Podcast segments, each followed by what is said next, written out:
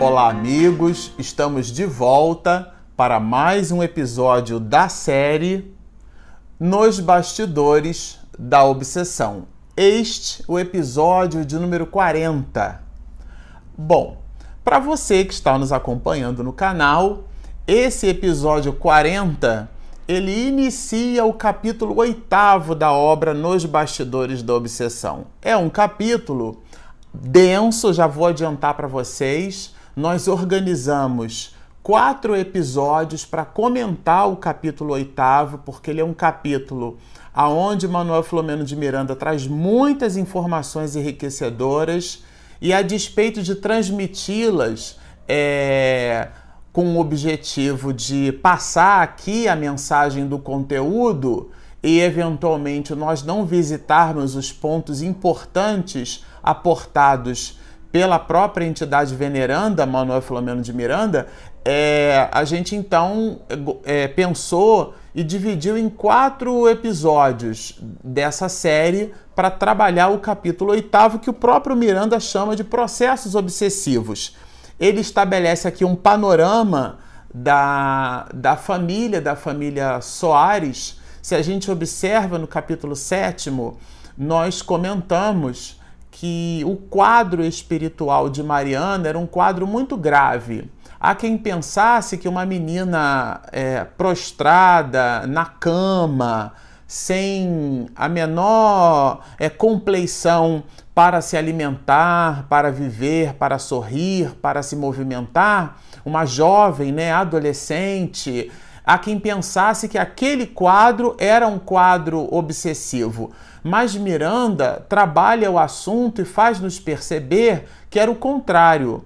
Existia uma espécie de simbiose hipnótica e fluídica entre Guilherme e Mariana, ao passo em que Saturnino, no mundo espiritual, e Petitinga, junto com Miranda, no plano material, eles promovem reuniões, trabalhos e incursões em planos da espiritualidade inferior, de maneira que conseguiram então dissociar a vibração tenaz que Guilherme exercia por sobre Mariana e com isso é reduzir. Eu falo reduzir porque o capítulo oitavo vai trabalhar outros aspectos. Reduzir a influência de espíritos inferiores, mais especificamente Guilherme, para Mariana, reconhecida por Guilherme como Aldegundes, a sua esposa, numa existência transata. No momento em que essa vibração, no momento em que essa influência de Guilherme, ela se desfaz é, pelo trabalho laborativo dessa entidade veneranda Saturnino, o que, que acontece? A menina ela deixa de se oxigenar desse processo simbiótico e passa então é, é, revolvendo do, dos clichês mentais, dos refolhos da alma, do seu inconsciente, que foram muito provavelmente evocados pela presença dela, Mariana, agora Aldegundes, junto com Guilherme. Se vocês se recordam, ela inclusive ela recobra aquele aspecto é, de outrora.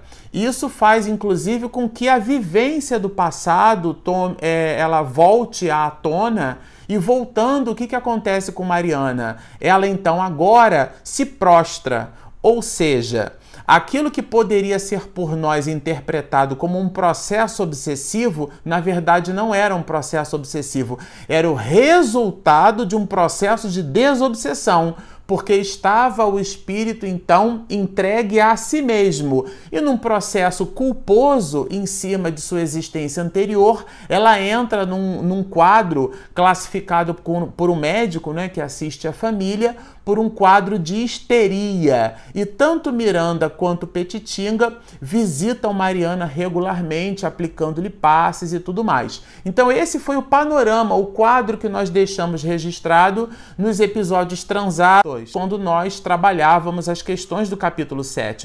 Agora, no capítulo 8, Miranda ele vai evocar um outro personagem, a irmã mais velha é, de de Mariana, chamava-se Marta. E a Marta possuía uma mediunidade ostensiva muito grande, mas essa mediunidade de Marta, ela trazia problemas para a família, porque a Marta se movimentava de um jeito que Miranda faz questão de descrever aqui, o que potencializava inclusive a incursão de espíritos inferiores, e é justamente a primeira quarta parte do capítulo oitavo que a gente vai trabalhar.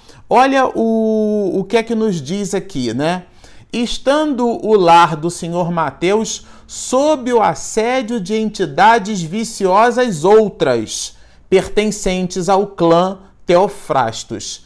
Isto é, mesmo Guilherme tendo se afastado da, daquela influência tenaz é, por um processo de desobsessão muito bem é, engendrado por Saturnino e colaborado por Miranda e por Petitinga, mesmo assim a família se via visitada por espíritos inferiores. Ele coloca aqui, olha, entidades viciosas outras. Eram espíritos ligados ao clã do doutor Teofrastos, né? Miranda chama aqui com esse nome, uma entidade perversa que se colocava numa condição de fazer justiça. A gente comentou isso bastante em episódios anteriores. Então, aquilo que nós pensávamos assim, ah, agora Guilherme, então ele foi colocado numa condição ali de, de é, de recuperação, de arrependimento, de refazimento espiritual, acabou o processo obsessivo. Não, não, não. Guilherme era um dos espíritos e ela é e aí Miranda vai falar de Marta, né? Quando fala que a Marta, que é a filha mais velha, ela fazia um certo. É, ela mantinha o que ele chamou aqui de estreito comércio, uma espécie de escambo, de troca com esses espíritos. Era a filha mais velha, Marta, no movimento de desencarnados que era muito grande e expressivo, né? É, em atividade contínua e de resultados nefastos. É, eu fico imaginando entre sai de espíritos inferiores naquela família, potencializado por Marta, e a gente já vai entender por quê. É, ele, Miranda vai nos dizer assim, né? Com, com quanto houvesse conhecido o serviço da mediunidade sublimada sob as bênçãos de Jesus, na União Espírita Baiana, atual Federação Espírita né, do Estado da Bahia, preferira o círculo das baixas vibrações em que se demorava, atendendo a vigorosa hipnose de entidades inferiores. Isso daqui nos chamou muito atenção era a irmã mais velha vinculada a espíritos através da sua mediunidade, porque ela vendia serviços, ela fazia sortilégios no sentido de adivinhações, evocava espíritos. A Marta, a irmã mais velha é, da família, né, das irmãs de Mariana, filha de Dona Rosa, ela possuía uma mediunidade ostensiva muito considerável, né? E aqui é, nós destacamos justamente, a gente fez questão de pegar um trecho do livro dos Espíritos, aonde Kardec faz justamente uma pergunta sobre essa questão da influência. E é um clássico, a questão 459 do Livro dos Espíritos, que Kardec vai perguntar assim: influem os espíritos em nossos pensamentos e em nossos atos? São duas coisas, em nossos pensamentos e em nossos atos, influem eles nesse binômio pensamento e atitude? E a resposta dos espíritos, muito mais do que imaginais, influem a tal ponto que de ordinário são eles que vos dirigem. Então aqui está explicado essa hipnose, porque era um processo, era um vínculo, essa influência. Mas aqui um ponto de atenção. A influência, ela pode ser benéfica ou maléfica. Nesse caso aqui, no caso da influência que os espíritos é, exerciam, exerciam né, por sobre Marta, era uma influência maléfica, mas existe a influência benéfica. E o que vai determinar uma coisa e outra é justamente o, o, nosso pensamento, a forma como nós nos movimentamos na vida, a nossa sintonia, o nosso, o nosso ambiente moral, o nosso ecossistema mental. E no caso de Marta, ele estava impregnado de viciações pelo uso não assertivo de sua mediunidade. Miranda vai nos dizer assim: dirigida por mentes tenazes irrevestivelmente portadoras de alta dose de rancor, fazia-se dócil instrumento para as consultas da irresponsabilidade. Então, era a força dos espíritos trevosos por sobre aquela menina, por sobre aquela, aquela jovem moça, por sobre aquela mulher.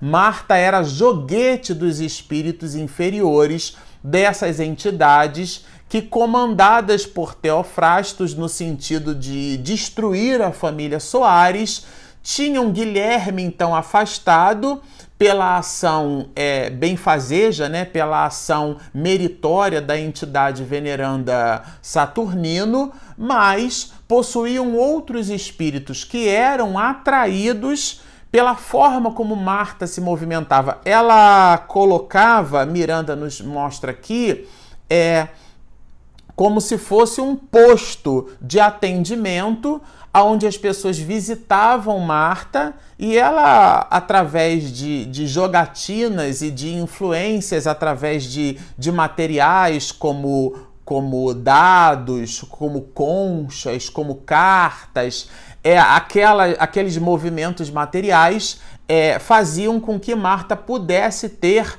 a sua vidência ampliada, vidência essa que era insuflada por esses espíritos inferiores. É, essa questão da vidência é uma questão que daria aqui para a gente ficar falando muitos episódios sobre o tema, mas eu gosto muito de uma explicação que um, um pai espiritual para mim, acho que eu posso falar desse jeito, né? O Leão Pereira, lá em Santa Cruz, é, no grupo mediúnico que a gente frequentava, no Centro Espírita Luz e Caridade, fica lá na Rua General Olímpio, número 607, em Santa Cruz no Rio de Janeiro.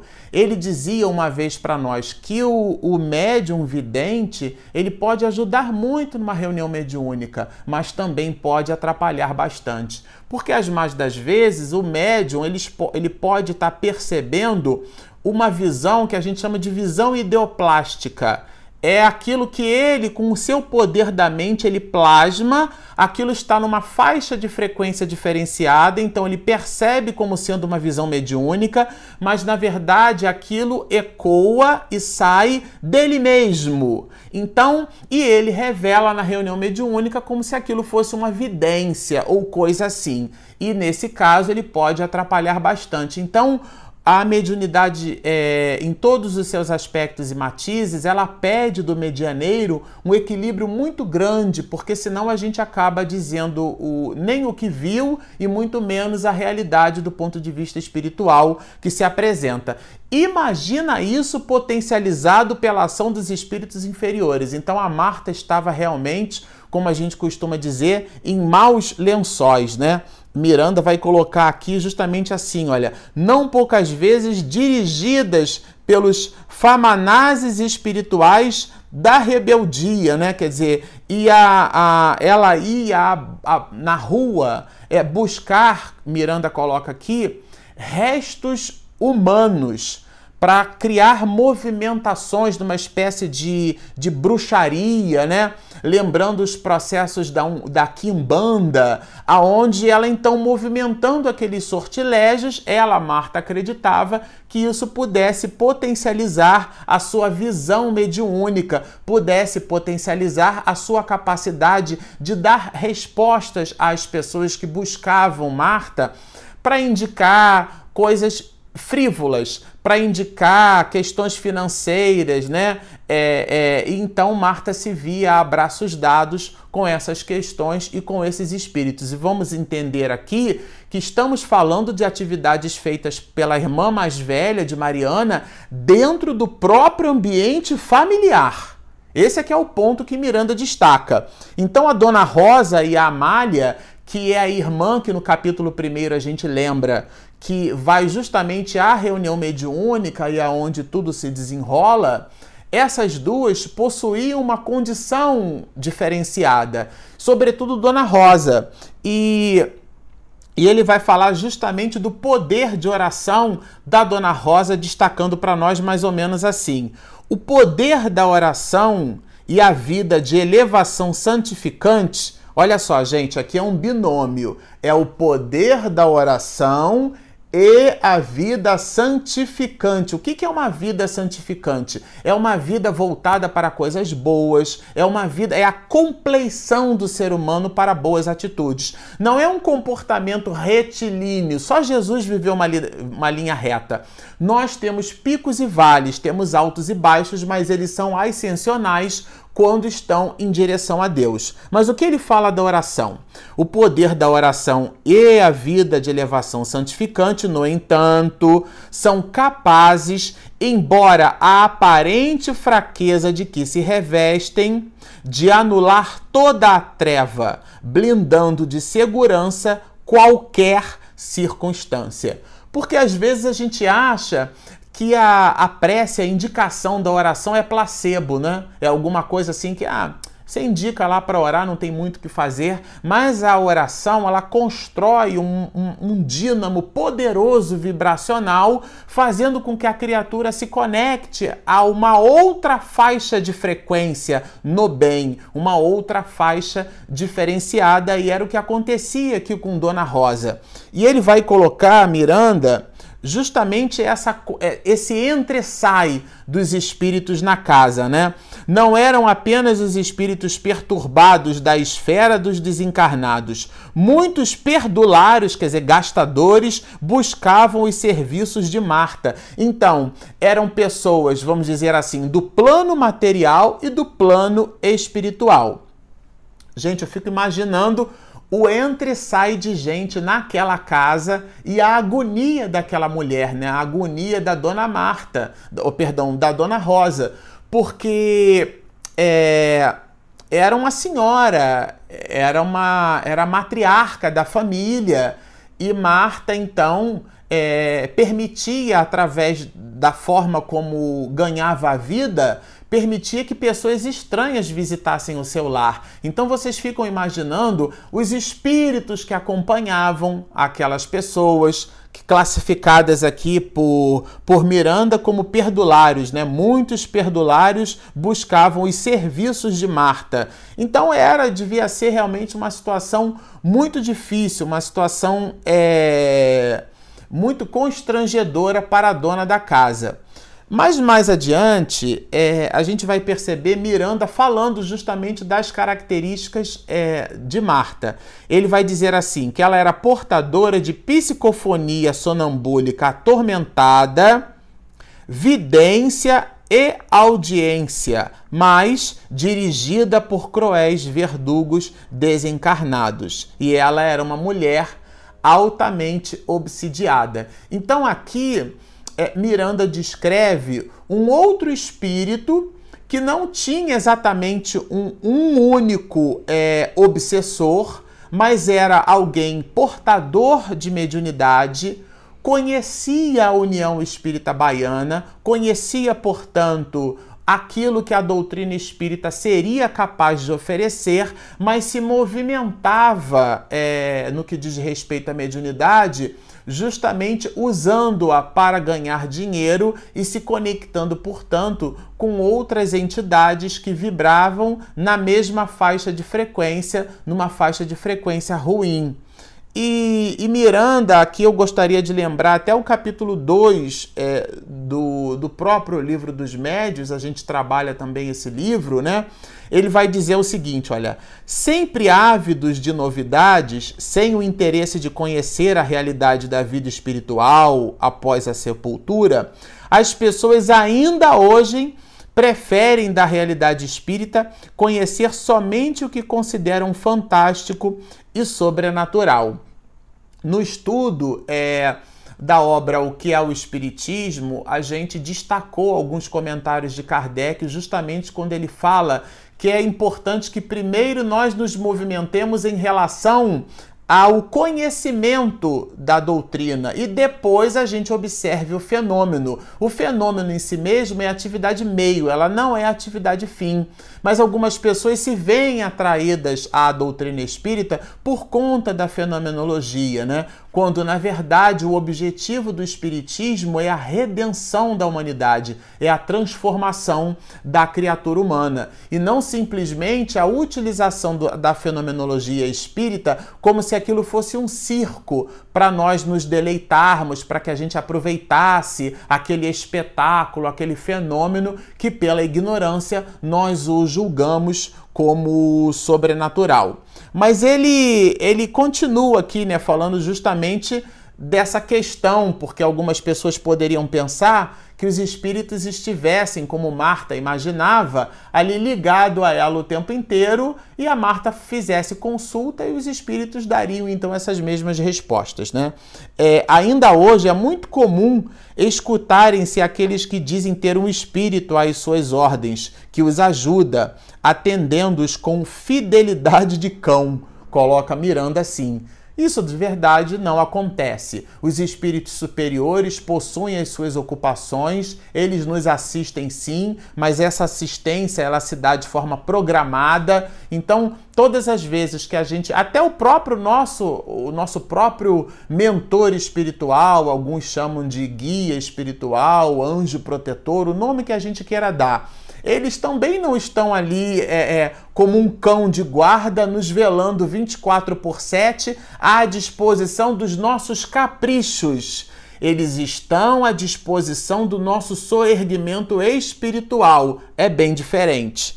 E aqui ele vai continuar, olha. Miranda vai justamente falar de um outro tipo de escravidão, dominados ou dominadores, o que também ocorre, modificando-se então o tipo de escravidão, que é o predomínio do desencarnado sobre o encarnado. Eu achei isso muito interessante, porque Miranda trabalha um outro tipo de escravidão, um outro tipo de ligação.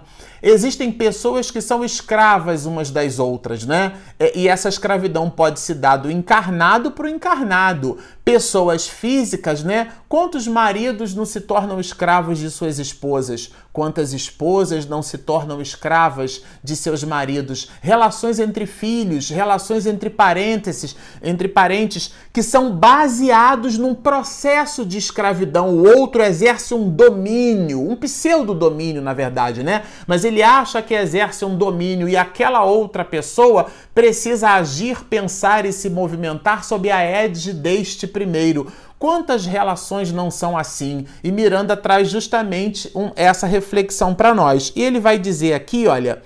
Nesses homens e mulheres desprevenidos da realidade do além-túmulo, consciências livres e irônicas estabelecem julgos de dominação que degeneram em enfermidades de etiologia difícil para medicina humana. Aqui ele está estabelecendo os graves processos de obsessão que se dão por essas questões hipnóticas muito fortes essas sugestões, essa compleição que a pessoa tem para agir dessa ou daquela forma. Marta estava sob o julgo desses espíritos, estava sob um processo hipnótico muito forte.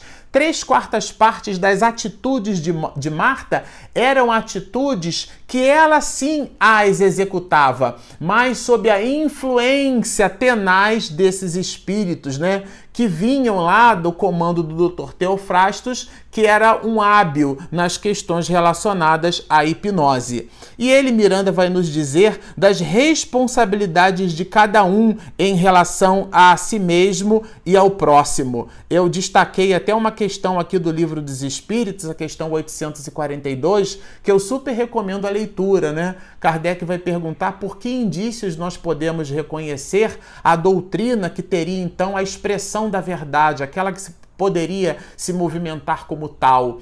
E os espíritos respondem que ela pode ser reconhecida pela capacidade de formar menos hipócritas. Então, se você está nos assistindo nesse instante, todo esse conteúdo que nós passamos aqui, ele nos serve para modificar a nossa realidade íntima, não é para a gente acumular conhecimento e exacerbar o ego. E por último, e não menos importante, a gente vai observar aqui, olha, é, Miranda nos dizendo assim: não poderão alegar desconhecimento da verdade, nem se justificarão como ignorantes do auxílio dos recursos divinos, porque é o choro daquele que chora, mas na verdade ele já está, ele chora por ele mesmo, ele chora por perceber tudo aquilo que conhecia e na verdade não conseguiu aplicar. É o choro do remorso, né? Que é o primeiro estágio do arrependimento. Miranda vai colocar ainda assim: os que se encarceram nos presídios sem paredes da mente desalinhada e tormentosa. Então, é um outro tipo de presídio. É o presídio dos que estão do lado de fora, que estão encarcerados em si mesmos, encarcerados na sua própria, na sua própria mente. É... E por último, aqui, ele vai destacar o irmão, ele vai dizer assim: olha. Em face disso, o irmão Saturnino programara novo encontro espiritual através do médium Moraes. Então, é nesse momento que, diante desse panorama espiritual grave, Saturnino promove um novo encontro com o Dr. Teofrastos, encontro esse que nós só veremos no próximo episódio. Bom, para você que está nos assistindo, nós temos um aplicativo disponível na Google Play e na Apple Store. Você pode baixá-lo, é, chama-se Espiritismo e Mediunidade. E esse material vai publicado no YouTube, né, é, no nosso canal Marcelo Shoa Oficial. Então, baixem o nosso app, é, assinem o nosso canal, sigam estudando conosco e muita paz.